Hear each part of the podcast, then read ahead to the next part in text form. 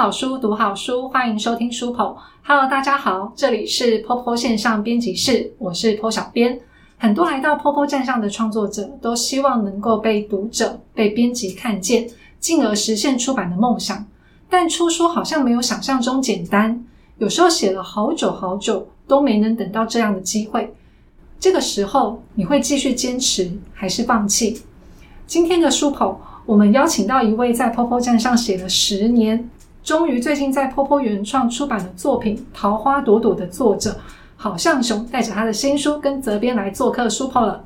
欢迎郝向雄，欢迎编辑尤利。呃，大家好，我是郝向雄，非常开心见到阿雄，因为尤利也有说过，就是阿雄在山上真的创作了很久，他自己也说他从大学读书的时候就来到 Popo，现在快要博班毕业了，还在 Popo，还在继续写作。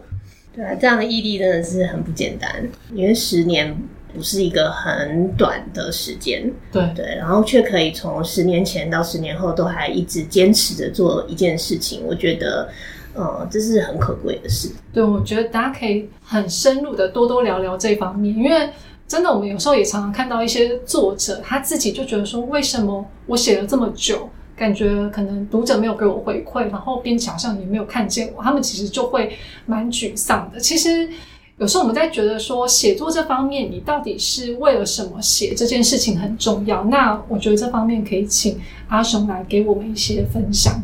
对，我觉得他非常的有资格来跟大家做这方面的分享。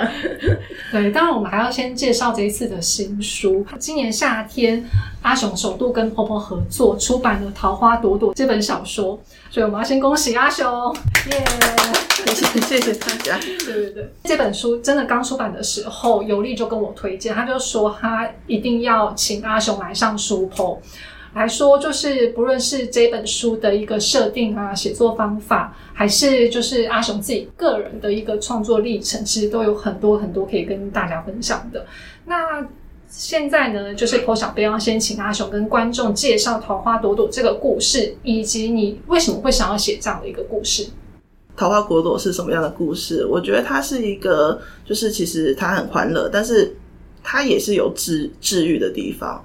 呃，女主角方可菲，就是她本身的原生家庭的状况不是很好，然后她原本一直以为她的人生可能就是这样子就过了，但是就男主角马清许就是介入了她的人生。当然，他们中间也是有分开的时候，就是重新再见面的时候，就终于能够把一些问题说开。可菲也可以迎来她自己的阳光吗？对，那我当时想要写这个故事的时候，设定的比这个还要更更黑暗一点。其实它本来不是一个这么欢乐的故事。我原本是，呃，因为现在这个朵朵的版本，就是他是被他的生父，就是，呃，因为我这个涉及到，就是我原本是想要，呃，把它设定为是他妈妈再婚之后，然后被他的继兄怎么样怎么样了。对，但是因为后来我觉得说那个的故事实在是太。太沉重，所以说我就把它改成这种比较欢乐的故事。我希望就是大家可以在看这本小说的时候，就是虽然它有沉重部分，但是可以用一个比较轻松愉快的方式去看这个小说，就比较不会被它的剧情感觉到说哦，好像快要窒息的感觉。其实我听说，就是阿雄是在写论文的时候，同时在写这个故事。那你是怎么样去切换你这样的一个写作的心态？嗯，写论文的方式的话，就是当然要比较严谨一点，就是随时都会抱着被教授骂的风险。所以说我每一个都是可能就是一直旁边一叠书啊，一边翻一边看，一边翻一边看。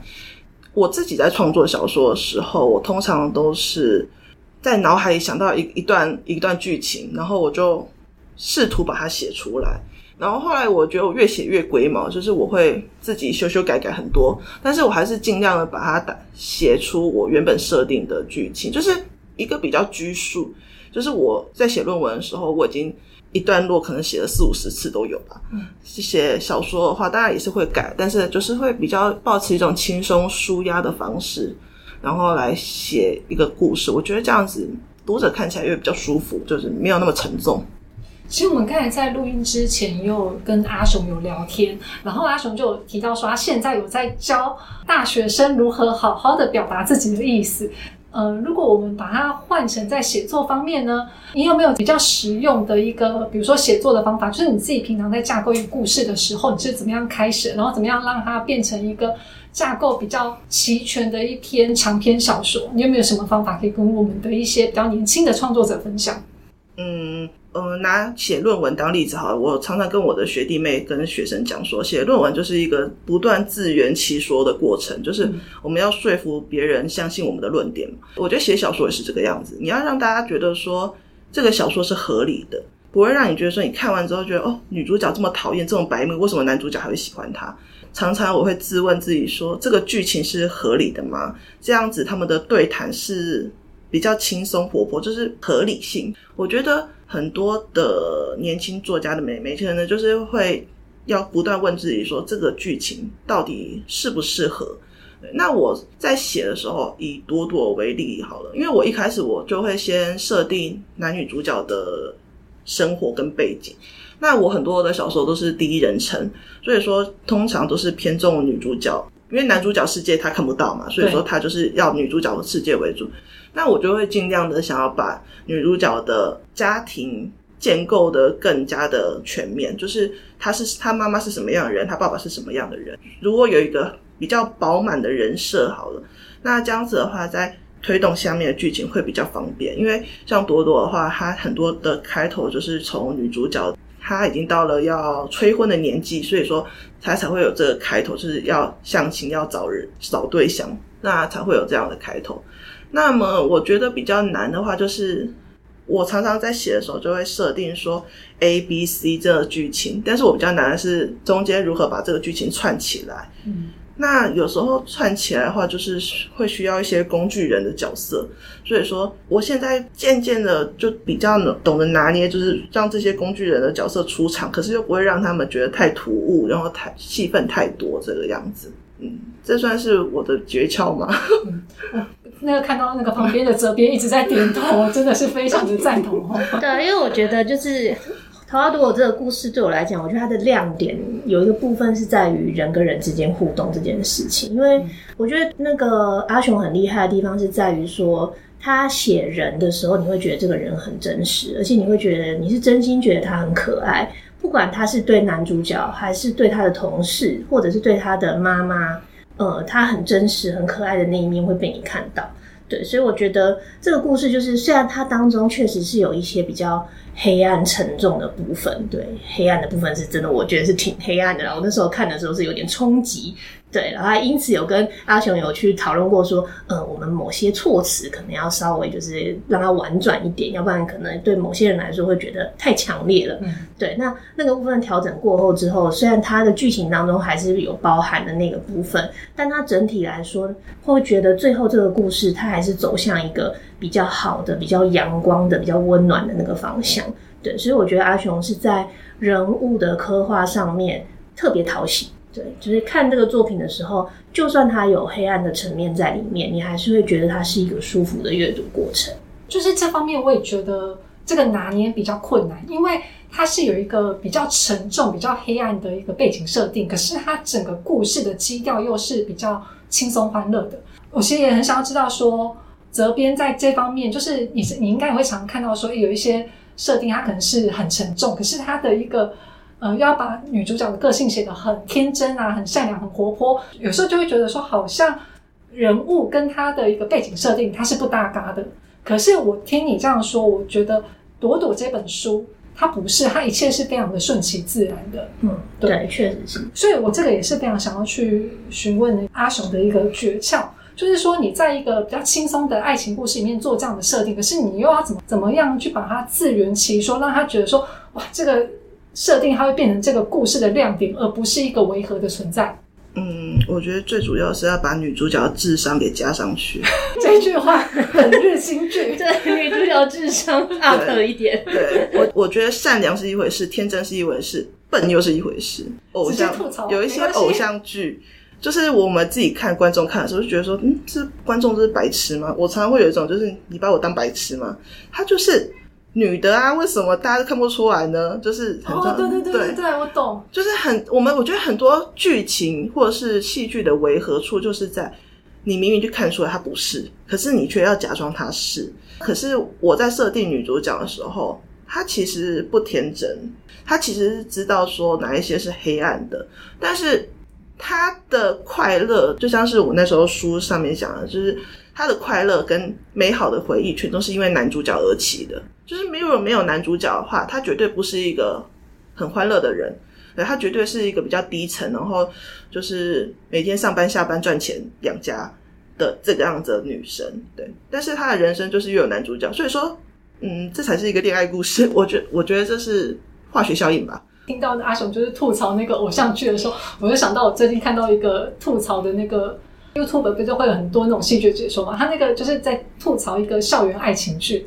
女主好像是被罚走操场，然后就让她摔到手，然后男主角却背着她走操场。我想说，你明明是手受伤，你又不是脚受伤，为什么还要背着你？就硬是要凑一个很浪漫的画面出来，然后我就觉得那段超好笑，就变不合理。对，我最近看一个也是一个梗图吧，就金庸他笔下的那些男生跟女生啊，在用内力去帮他治疗的时候。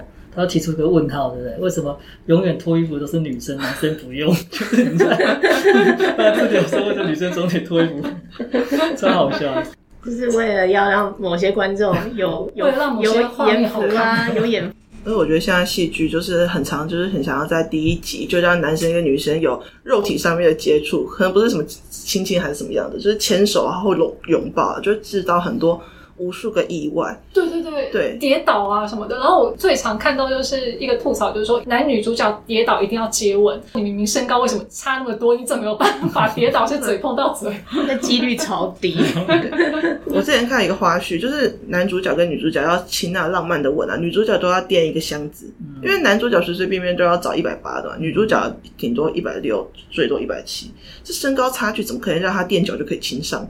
在爱情小说里面啊，男主角都一定要可以公主抱起女主角，但现实生活中呢，通常都是工作人员在底下帮忙生着，对，然后只拍上半身，对，只拍上半身。我们这边就访问到男性的佑哥，怎么了？你有办法公主抱起你老婆吗？我这边公主抱是这个男女平权，你知道吗？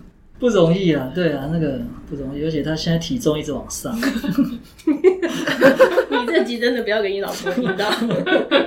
我们已经直接谈到下一题，因为我们刚才有讲到负面的例子，其实刚才讲到就是偶像剧里面有很多负面的例子，其实也蛮好笑的。对啊，因为像我自己是觉得无病呻吟或者是为悲而悲的那样子的作品，我会比较吃不下去啊。就是虽然就是我也喜欢看悲剧，可是我比较在乎的是，如果这个作品里面有悲剧的话，它对这个人物的影响到底是什么？对，如果他有这样的一个黑暗的过去的话，那他应该会在这个人物身上的。外显行为或者是内心的变化上，应该会造成了一些影响力，而导致他给读者看到的时候会是某个面貌才对。但是有些时候，就是经验比较不足的作者，可能就是会写出非常多比较表浅的，可能就是哭泣啊、痛苦啊、嚎叫啊这种很浅的那种嗯这样子的一些行为反应。可是他内心的刻画却是比较浅薄的，那我就会觉得很可惜，因为我可能没办法跟他这个角色产生共情。对，因为我觉得一个悲剧，你对一个角色来说，呃，你可以让他堕落，你也可以让他成长。可是就是这个过程当中，他受到的改变到底是什么？我比较想要知道的是这个过程发生了什么事情，然后。这个部分才是让我会比较有 touch 到我内心的那一块。对，那如果只是为悲而悲或无病呻吟的话，我就会觉得可能看了几章，我就会有种可能看不太看得下去的感觉了。书抛第二季啊，就是之前我访问子熙，然后今天访问阿雄，我就有发现说，作者如果要把书写得好，其实他们两个都有一个共通点，他们都会去想这个角色在想什么。嗯，对，就是像之前子熙他也提到过，就是他的女主角在选择男主角的时候，他就会去想说，那他今天站在女主角的立场，然后去选择或者是喜欢这个男主角的理由是什么？然后这个理由是可以说服他自己的吗？那像阿雄刚才也有提到啊，他觉得说，呃，这个女主角她虽然有非常黑暗的过去，但她本身的个性是独立的，她也可以很明白的去看到说黑暗是什么。那这个就是他站在女主角的立场去思考，说他的一个成长，或者是他的一个心理状态。那我觉得，如果你要把一个故事写的比较真实或者是幸福人的话，那你一定要去学着去思考，说角色到底在想什么。嗯，确实是。嗯，其实我那时候我在写欢乐的故事的时候，我一直很犹豫要把黑暗的部分加上去。其实那一段我自己也很挣扎，可是我会觉得说，如果我不把这段加上去的话，它就是一个欢乐颂，就是它就太太快乐了。我觉得没有挫折的人生，就是当然不必像这种大挫折啊，但是没有挫折的人生，我觉得人设都不会很饱满。毕竟我们是用文字去传达，对，那文字如果就是太表面的话，就会比较。没有办法传达说，呃，我们想要表达的东西。其实我自己最感触最深的时候，这这本书印象最深的时候，就是我那时候在打他反击的时候，女主角因为他在原生家庭，然后遭受那个时候，他被反击的时候，他有一瞬间他突然失控了，就是他觉得他想要跟对方同归于尽，对那种想法，就是他已经不想要想着自己的光明未来还是怎么样的，他就是。他就是想这么做，我觉得这就是人忍耐到极限的时候的一种表达方式。嗯，对。那我觉得那是完整他人设的最最重要的一部分。他虽然是一个很理智的人，他也很懂得忍耐，他一直都很在忍耐，但是他也是有一个临界点的时候。如果要跟就是比较年轻的作者们建议的话，我觉得就是还是要给他们成长的机会，就是每一个男女主角都是要有让他们可以成长的历程。可是我现在就要讲到一个，就是责编会建议阿雄之后的作品，就是要改掉这个设定的一个部分。对，就是 对，有吗？有，因为呢，听说《桃花朵朵》还有一个特别的设定，就是跟阿雄其他的作品是同一个世界观。那你笔下的角色都是出自于同一个家族，可是这样的设定好像在编辑看来不是一个好事。我们先听听编辑的说法。也没有到不是一个好事那么严重啊！我我先讲我以前的一个阅读的经验，就是其实在我小的时候，我也很常就是会去看言情小说。然后当年的言情小说呢，不管是跨作者或者是同一个作者，他们在写系列作的时候，其实有些时候也都会建筑在同一个世界观里面。对，比如说像我就曾经看过一套，就是呃那一家的兄弟都要各自去谈恋爱，对，然后每一本就是。我知道你说的是谁，是吗？这个这个设定很多人有，这个春夏字的，这个是我知道的那一个。春夏秋冬是不是跟天气有关？好像是。春夏秋冬兄弟们各自要去谈恋爱，然后各自发展一本作品这样子。对，然后当时就是呃，我会很有毅力的，就是把这全部都租回家去看。对，甚至有些时候就是直接买一套回家去看。有些时候看着看着就发现说啊。怎么只有春大哥好看？然后夏秋冬接下来三个兄弟怎么都那么无聊？对，那这个时候就会觉得说啊，好像会对这个世界观跟这个同样的这个相关亲眷的故事会产生一种失望的感觉，然后也会觉得啊，自己的荷包君破洞。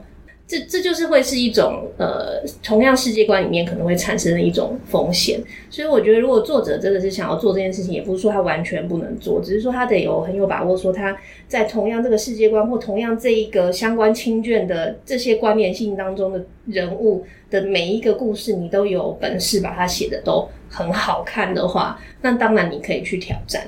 对，但是如果说，因为我相信。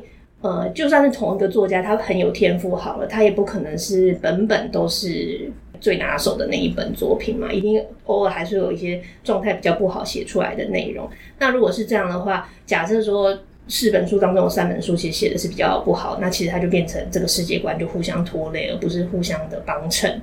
对，但如果说真的是想要这样写，偶尔尝试，我觉得是可以的，但。如果要长期以来，你人生的整个的创作历程，你都是想要在同一个世界观底下的话，我会觉得非常的可惜。对，因为我觉得，如果你在一段时间之后是可以跳脱出那个世界观去写别的题材的话，其实对作家以及作品的开阔度来说，我觉得它会是有帮助的啦。对，所以我并没有说完全不行哦，但就适时的可以就是给自己一些创新。好，好，那我们来听听作者的说法啊。作者的说法，就是我前几天才跟我的读者吐槽，我说我那时候来到站上写的第一本连载小说是《同居非男友》吧，然后那时候他们的原主，然后我就跟我的读者说，嗯，他那时候呢拿 iPhone 六 S，可是到了他们孙子辈，他们现在也才连十四都还没出呢，就是我自己会吐槽。其实我觉得就是编辑说的话很有道理，因为其实我自己在写的时候，可能年轻的想法跟现在的想法就有差，毕竟也是经历了一个十年，在这十年当中，其实我就发现说这个世界观可能没有办法一直在维系下去，就是就是我刚刚讲的六 S 跟 iPhone 十四的故事。我们让它的时间跨距这么大，一代、两代、三代，但是其实物质生活，我们所经历的物质生活都是一致的。那所以说，我其实，在写任先生的时候，我就有下意识的想说，那我就不要先暂时先不要写他们家的故事，好，我就想要写先写其他的故事。所以说，朵朵算是我在这站上，就是在任先生之后，又在写这个家家的故事，对，又写他们家的故事。而且关于这个信，我真的很后悔。一直有点想问，当时怎么会叫麻青？这是从日式的日式的地方来的吗？日本来的家族？我现在是心里想，如果真的是有什么问题？我我的 年轻的时候谁没有一些？对，因为我真的我觉得这跨距太大了，就是十年前的我跟十年后的我，就是我现在回回顾看我十年前。的设定还是什么，我都觉得很痛苦。对我就心想说，他叫麻青干嘛？他姓麻不好吗？台湾有姓麻的人啊，为什么非得要取这个名字？然后其实我每次打都有一种羞耻感，我就是很想要回到我十年前，跟我说不要再取这个名字了，求求你放过我自己。对，十年前留下来的化石。对，然后我现在就是就是一直催眠自己，就是新的读者看到这边就可就是。让他姓麻就好了，就是别，我就从来不会再告诉大家说他们到底叫什么。那比较老的读者可能就知道说，就是麻青家的。其实就我来说啊，如果看到一本喜欢的书，然后发现还有系列作，我一定会很喜欢，就是很高兴，然后去找其他来看。因为其实我觉得读者都会这样子，但的确跟编辑说的一样，它有一个风险，万一刚好读者第一本看到的是他不怎么喜欢的书，不是。说写的不好，可能是因为题材不喜欢，他可能就会因此放弃同一个系列的喜欢作品，甚至有些时候会放弃那个作者。但而且还有一个问题是说，同样世界观里面的，因为难免会有一些剧情上可能会互相有关联，所以假设你没看第一集。会不会第二集有些部分你就无法进入？这也是其中一个问题。对对对，这个的确也是必须要考虑到的。可是刚才讲到说什么 iPhone 六 S 跟十四，我就想到柯南。你知道柯南之前刚出的时候，他好像是拿 BB 扣，然后现在与时俱进，然后已经可以用智慧型手机 了。柯南是个小学生，他是小学一年级。以前我都叫。跟柯南是同样岁数嘛，因为大概从小五、小六开始看的。然后那时候是小兰姐姐，现在是小兰姐姐要叫我阿姨，好难过啊！我是以前是小兰姐姐，现在真的要叫毛利老弟了，真的哇，超悲伤的。我那时候觉得说，我们怎么会这样子？我以前真的还在叫小兰姐姐啊。接下来其实就是要那个讲到阿雄在 POPO 到底写了多久，以及在 POPO 之前你又写了多久？我刚刚好像聊到，就是我在婆婆之前就是在台湾论坛，对，然后那台台湾论坛好像写一年吧，他就倒了，他就倒，他那时候倒的时候我还蛮晴天霹雳，想说哦就这样子没了。那个时候我就找一个可以可以放我自己小说的地方，然后我后来就找到婆婆，而且我觉得婆婆那时候的界面还蛮明了的。那时候，那现在呢？现在可能是我比较熟悉的啦，所以说就是已经难不倒我了。对，听到关键字，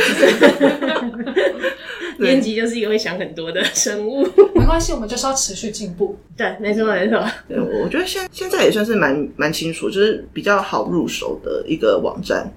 这这很重要。嗯，就是我如果遇到就是那种太难太难写的话，我就会觉得，呃，我到底连怎么发文都不知道。嗯，对，比如说最近某一个新创的网站，我们要说谁？但我觉得很难用。哦，我好像知道你在讲什么。就是我原本想说，嗯，我去观摩一下好了，然后我就去看了一下，就想说，哇，感觉我已经不是那个新时代的的人了。就是我怎么怎么进去，怎么看，我都觉得有点困扰。嗯，可是，在 Popo 的话，我觉得一直来都还蛮舒服的。对，就是验证码有点困扰我。对，我也很困难。为什么验证码会这么复杂？对，而且我觉得我明明是照着它输入，还是跟我说我输入错误。对，因为我们其实有一个非常严谨的工程师主管。对，我我们曾经考虑过更简单，比如说数字四码之类的。是，对，他就担心那个图像判定会很容易被破解。对。但事实上，我猜以后还是会调整，因为现在图像判定太容易了，连 Google 都可以用图像去搜寻的嘛，嗯这种人人脸辨识都没问题了。这个早晚会去修订的。我觉得可以让它变简单一点。嗯，嗯，对，我我以前就是一直打错，打到我真的是超级生气。真的会生气。对，你就写客服信把它截图下来，你打给我看，这什么字啊？这怎么辨识啊？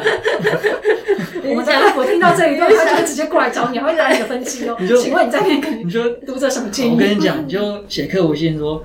致 POPO 技术总监的一封信，直接传给技术总 不然他转到我这里来也是，这样他一定要转给他。你知道我看过最妙的一个验证码输入，它是考你数学，四加七等于多少？哦哦，这还蛮多的，尤其在抢票的时候。我那时候替朋友抢 Super Junior 的票的时候，我就有在算数学。对，算数学，那数学不好的人他就抢不到了。啊，那好过分，歧视我哎！可是他就是很简单啊，就是几加几或几减几所，以不是什么三加根号二除以四之类的这种问题，不会不会出现挂号，是不会先叫你先乘除后加减。友 善友善，对我现在最讨厌的还是那种找那个电线杆、哦，对，行人道啦、对公车这一种。为什么会有那个？真的吗？我觉得那种比比输入验证码好一点我。常常找错，有些角度好像摸到边，它也算。嗯，嗯，嗯，可是听说那个是 Google 它用来去进化它的 AI 功能的，它就是靠着这样的一个验证码的方式，然后让所有的 user 来帮你判断，就是那个图像辨别 AI 功能。所以我们只是它的工具。对，它其实就是机器学习，就是呃 machine learning，嗯哼对，它就是一个 AI 那要付我们工钱呐、奇怪，工具人也要钱哦。那我修正一下，POPO 的验证码这么复杂哈，就是因为我们在在实行 AI 的训说你的 AI 在哪里？嗯，以后会有吧。嗯，就是你打好像熊，他就帮你创作一篇好像熊的类似的小说来。哇，怎么会有一个这么帅气的？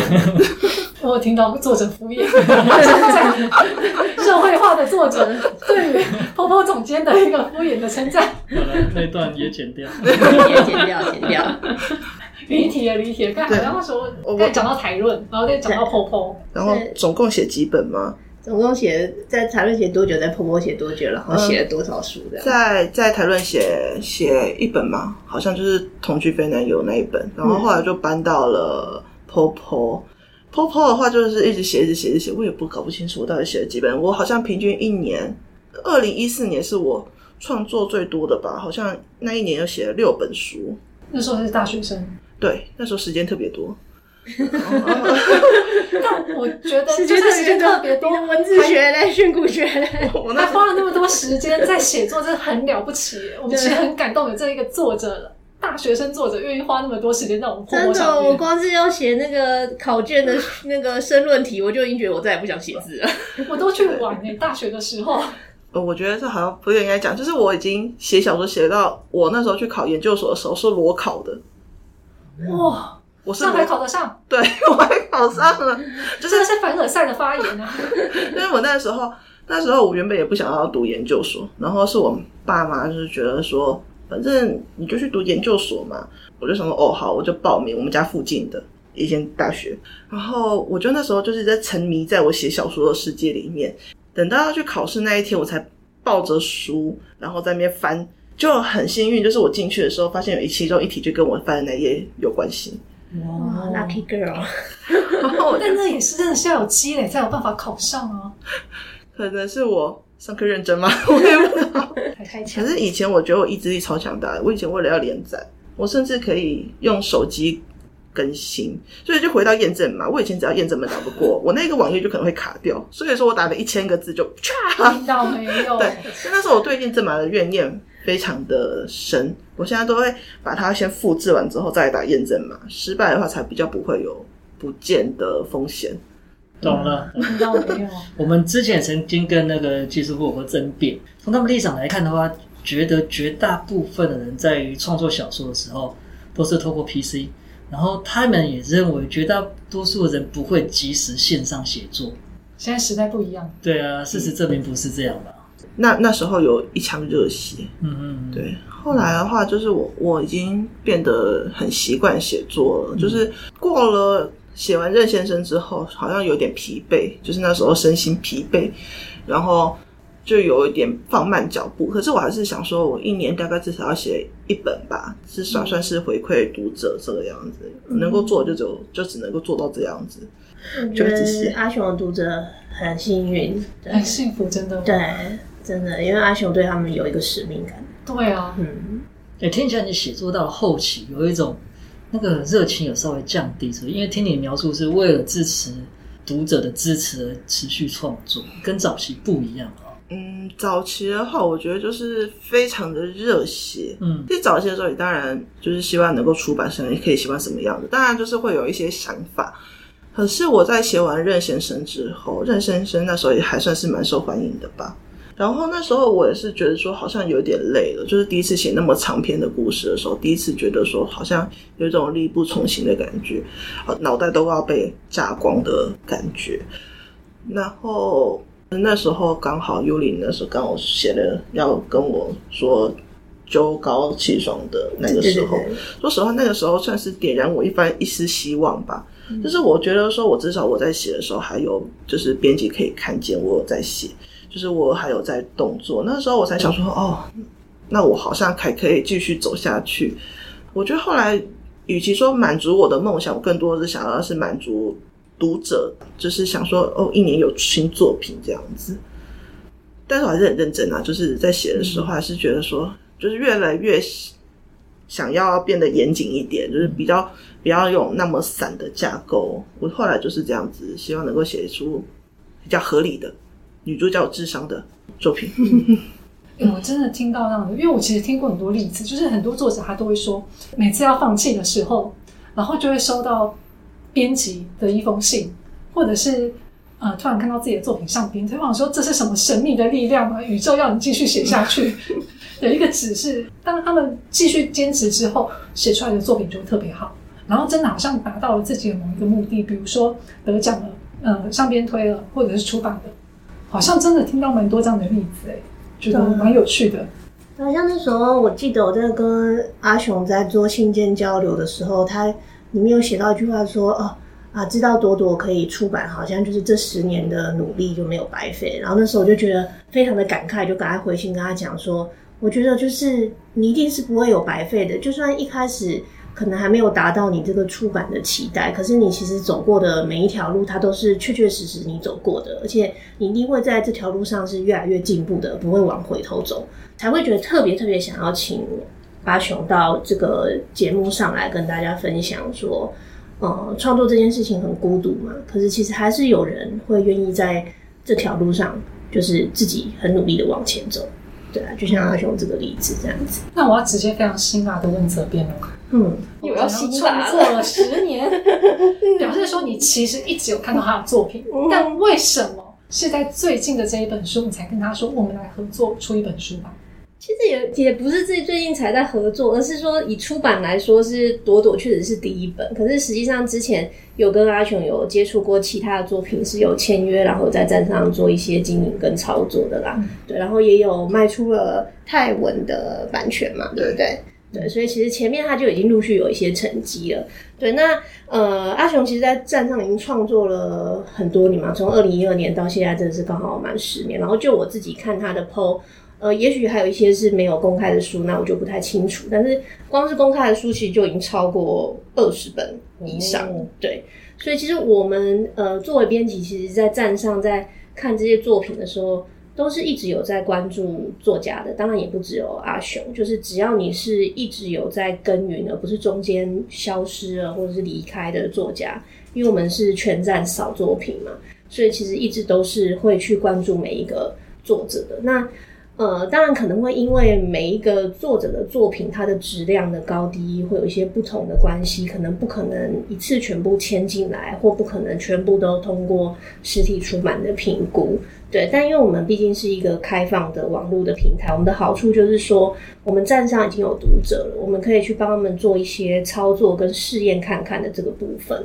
对，所以像跟阿雄签约之后，或者是他有一些没签约的作品，我们觉得呃好像还不错看的，我们可能会帮他先安排到一些呃站上的版位，例如说像电子报啊，或者是边推的版位，呃去看看读者的反应。对，因为读者的反应有些时候也会在我们评估是否要出版实体书的时候，会有一些参考性的指标。对。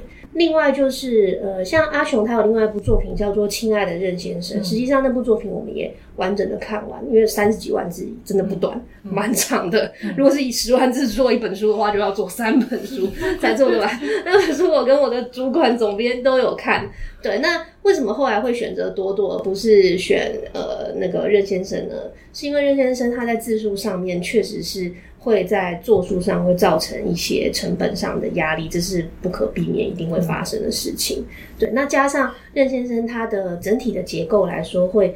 有更多的细微枝节，是我们觉得好像是可以删减掉，不需要到这么多的，它会比较松散一点。当然，朵朵可能在一开始的时候也有一点点这样的问题，可是他的问这个问题是比较轻微的。所以那个时候跟阿雄联络之后，说我们想要让这本书是以实体书的方式跟读者见面的时候，又跟他说我们必须要来经历一个修稿的过程。对，那阿雄他是一个配合度非常高的作家。对，那在这个过程当中，就是。呃，我提供的意见，他都很愿意配合，很愿意相信我给他的建议。然后，我们就因为这样的关系，有呃，针对那个内容，有呃，把一些时序的部分有做了前后的调整，然后也有把一些我们可能觉得相对来说可能不是那么重要的剧情，我们做了一些删减，所以才有现在这本书的这个样貌。对我是真的觉得。阿雄在跟编辑合作的这件事情上面，他真的是非常成熟的作家。即便他是第一次跟我们合作，可是这个态度我真的觉得很激赏啦。对，这时候需要来点掌。刚才有提到阿雄提到说，你一开始写作的时候，其实真的有出书的期待。你以前会想要成为一个作者吗？虽然现在是往学术的方向 奔跑，没有回头了。呃，以前吗？我当然会想说，我想要当一个作者，嗯，可是我其实我现在我想要回想我过去，当然一定会有很多怨言，就是会觉得说，哦，怎么一直都很挫败的感觉。但是我现在回想，竟然竟然只有一些美好的回忆。就是其实我觉得我算是一个很幸运的作者了，因为就像是刚刚总监有讲说，我一开始算是人气有的作者。我有很多的读者会给我鼓励，就是在朵朵出版的时候，有一个读者他在 IG 私讯我，跟我说他可能高中时期心情比较低落一点，但是他看了我的书，就是有被治愈到。他那时候就是一直看我的书，然后有陪伴他走过一些比较黑暗的时期啊。那我那时候就觉得说，哦，原来我真的有帮助到别人。那时候就觉得好像我当这个作者还有一点意义，还有一点价价值的感觉，然后所以就觉得说，嗯，可以再持续下去，可以再再努力一点。然后刚刚其实，嗯，编辑他有讲说我配合这件事情，我其实我必须讲，在朵朵的删减方面。我觉得是无痛删减的，就是其实我 我我我自我自己在看的时候，我都不会觉得说哪里不好，或是我哪里非要写进去的那一种的感觉。经过修剪之后，我觉得这是可能是专业程度的不同啊，就是可能在编辑的角度来看，我觉得哪些东西可以裁掉。其实裁掉之后，感觉真的是更更顺畅，就是不会让你觉得说哪一些地方很突兀。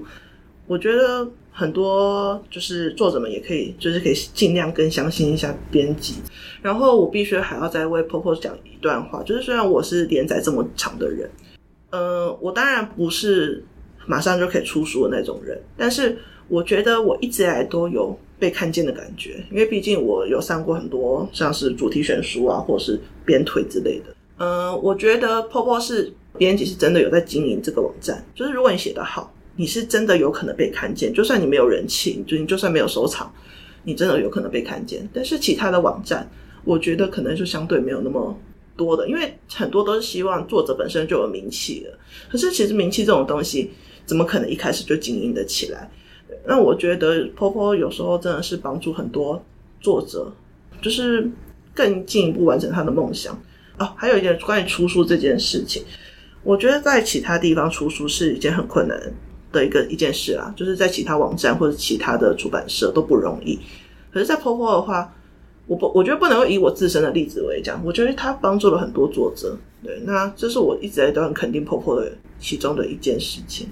太感人，这段要单独进去。对，然后马上加一些很很很感人的 BGM 放给大家听，我都要哭了。那个以后那个你们去办什么签书会，就是那种大神功优先播放。在门口等待的时候，就一直播阿雄这段话。我觉得你要买那个宣传车，有没有？这个沿路播，对，全省巡回到这个乡镇去。不过他真的有讲出我们的心声，就是我们做的事情就是这些啊，对啊。虽然之前曾经有机会不断不断的在透露这些，但能够看见跟体会的，我不知道是多数还是少数了。他很开心，阿雄是有感受到我们在努力的方向跟目标，对，因为确实在写的人好多，嗯，那我们也想努力让所有的作品跟幸福都被看见啊，对啊。那我觉得更肯定阿雄一点在于说，他在剖剖写这个十年啊。我得坦白说，确实一开始是个青涩的作家，但他没有放弃。然后他是不断不断的写作，不断不断的进步，而且他知道自己过去，也知道自己在进步。我觉得这是超感动的地方。有种类型的作者，他们天生骄傲，然后文笔也没有到非常的成熟，但他们会觉得说找不到伯乐的感觉。事实上，离千里马还有很很长的一段路，他还在跑嘛。但阿雄不一样，他蛮有耐力的，对，又是个良居，对。其实我也不是说所有创作者一定要像阿雄这种方式啊，但是我觉得要给自己信心啊，然后也要给自己时间啊，很多事情都是需要练习的。我相信写作需要天分，但是你没有练习的话，这个天分没有用，它需要更多的时间去淬炼才会更好。你怎么用字啊？怎么对定你的剧情？这都要去练习的，所以也许有些人花十年，也许有些人花三年，不一定。但这个过程一定要有啊！所以很感谢阿雄没有放弃我们，跟婆婆一起成长，而且他也没有放弃创作本身。对啊，我想问一下，你的家人知道你？就是出书这件事情，这这这，我觉得很想要听你跟你妈妈互动的这块，因为你有跟我说，你那时候大学的时候好像有迷惘过，然后还跟妈妈问说，我可以继续创作嘛？然后我觉得妈妈给你的回馈，我觉得我印象蛮深刻的。嗯，因为我我是中文系嘛，所以说我那时候我就有跟妈妈讲说，妈，我在写小说，然后你觉得我可不可以写？因为其实写小说，我觉得作家如果很绝大部分都会饿死，但是我。妈就说：“你就读中文系啊，你想要写你就写啊，你想要创作就创作啊。”我的家人，我们家一家六口啊，就全部人都知道我在写小说，包含我爸都知道我在写小说。然后他们从来都不会反对我继续创作。对，虽然我可能一直都都没有拿到，就是呃很多人讲的成绩，可能像是出版啊或者什么样的，但是他们其实。不曾阻拦我说：“你不要走这一块，你不要走这一块。”我很多读者都跟我讲说，他家人都不允许他继续写。我觉得我好像从来都没有这个的困扰。那我觉得最好笑的就是，我妈现在有老花，在朵朵印出来之后，她就戴着她的老花眼镜在看我的书，因为她有点觉得说字对于她来讲太小，因为她已经。要六十五岁了，然后他觉得字有点太小，他就戴他的老花眼镜，然后整天在看那个书。他看完一下，先关起来，说：“呃，有点酸，眼睛有点酸。”对，但是他那本书还是还在放他的床头柜那边。然后我就说：“妈，你可以不用这么认真看，我之后买电子版给你看。”然后他就说：“好了好了，我我先看这一段。”我说：“但我念给你听就好了。”我说：“不要，我要自己看。”很可爱的嘛。对我妈，我妈其实。哦，他曾经有一段反对我，就是因为我那时候可能写小说跟写论文手腕不舒服的时候，他希望我能够暂时的休息。他不是说你都不可以写什么，但是他希望我可以适当的休息。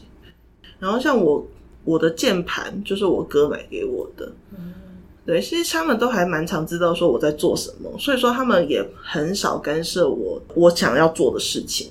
所以我觉得我算是一个很幸运的人，就很棒。那除了你妈妈，你们家其他家人会看你的小说吗？嗯，我大姐应该会看，但是她不会告诉我她有在看，但是她应该是有偷偷上来看。我说，你自己的家人看到自己写的东西不会羞耻吗？我觉得非常尴尬。但是我每我每次看到我妈的床头柜有摆朵朵的时候，我就很想把它偷出来，就是想说不要给她看的。而且我妈还会带给来我们家的客人看，他还会拿着，现场，对他还会拿着那本书跟那个客人就讲说：“你看我女儿出版的，然后这是我女儿写的书。”可那个客人就会跟我妈说：“那她在写什么故事？”其实我妈也是有有看没有懂的类型，她就说就是两个人谈恋爱的故事。我那时候走出来想说。哦，好像也是对的啦。呃，我妈说一个男的跟一个女的谈恋爱的故事，然后我就心里想说，好啦。可是我妈不知道我会写两个男的谈恋爱的故事。不是说一定要有家人的支持才会成功，可是好像有家人的支持，那个作者他就会感觉好像就更加努力，他会一直不断的去创作。我觉得心灵会比较安定一点，就是比较不会彷徨，一直质疑说我到底要不要走这条路，我到底要不要继续下去。对，因为我之前有遇过一个。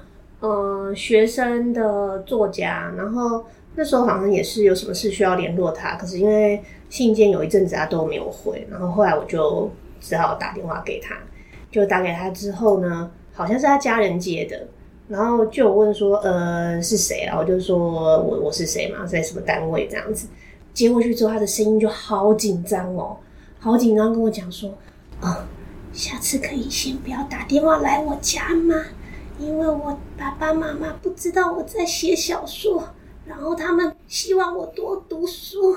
对，然后从此之后我再也不敢打那个电话，因为我觉得好像深深的造成了那个作家的困扰。哇！对，然后现在我猜想他大概已经大三大四的年纪了吧，可是就真的比较没有看到他在站上创作，我就觉得有点可惜。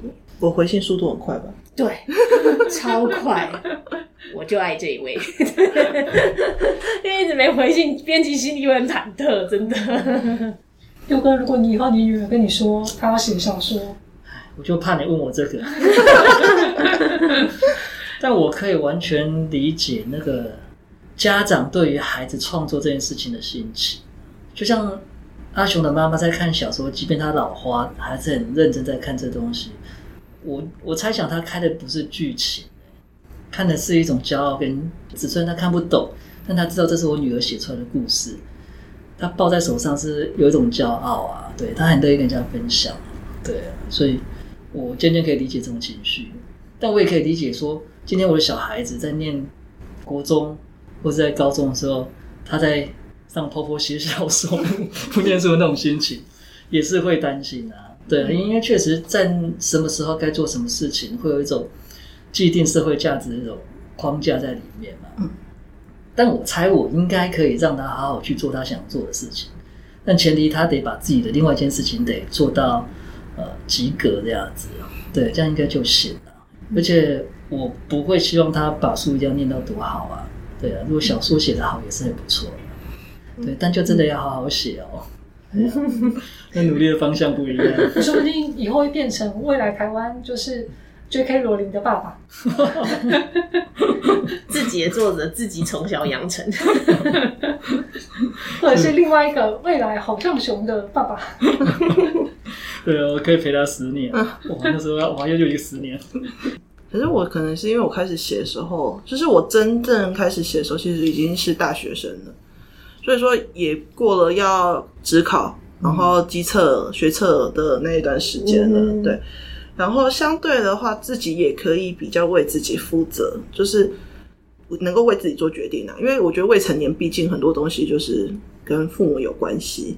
然后学测、级测，毕竟也是奠定你未来的人生。当然不是说一定要考上一间好大学，还是什么样的。但我觉得还是一样，就是每一个阶段都有每一个阶段该做的事情。这样就是有一个读者跟我想说，他在考模拟考的时候晚上不读书，然后在考看朵朵。是？对不起他爸爸妈妈，但又很谢谢他买了朵朵，赞赞。对他朋友也买了，他同学也买了，然后他就是看完之后，他就很想爆雷，他就是看到那个他的同学就说。嗯，那个，然后他同学说：“你先不要说，你先不要讲，我还没看。”他朋友就很认真的准备模拟考，然后他就说：“我现在都没有办法跟他分享剧情。”说：“你先不要讲吧，你先去准备模拟考。”对啊，这种来信真的是，这到底要怎么办？情绪复杂。对。那最后，阿雄就是之后未来有什么创作的一个计划，或者是说你有什么样的一个期待？对婆婆的期待也好啊，或者是对读者的期待也好啊，有什么想要对大家说的？验证码可以简单一点。啊，验证验证码，回到地球了吗？验证吗？验证码，验证码，我觉得对于婆婆的期待嘛，其实我一直都觉得婆婆有一直都在变好的状态啊。当然，从以前，我觉得以前是远古的时代，是以前我还可以看到说谁来我家，或者谁去我家之类的什么的。然后，但是我觉得现在就是算是更有隐私嘛，也可以就是觉得说，哦，我看了谁的书，然后我可以不用被发现之类的。然后还有一点就是。其实我对婆婆好像都没有什么太大的，就是觉得说哪里可以变得更好，因为我觉得现在已经是我一个舒适圈，就是这个地方我已经待了很久，然后也觉得，嗯，去其他地方我可能还要再重新学习，那我就在这个地方好好的做我自己比较好。嗯，那至于未来的写作，就是希望能够写出更好的故事吧。好，那今天就是谢谢阿雄，那也请大家多多支持，就是阿雄的新书《桃花朵朵》，可以到阿雄的 PO，就是他的书本页留个言啊，催个稿啊，阿雄他也有他的粉砖跟 IG，大家也都可以加一下。对啊，也可以就是私讯他，他也会跟你们聊一些交友的烦恼，爱情的烦恼，或者是可以跟他讲一下，就是你的一个读书的心得。当然就是先考完试再来留言会更好。对，好，那我们今天谢谢阿雄，耶，谢谢。谢谢阿雄拜拜。拜拜。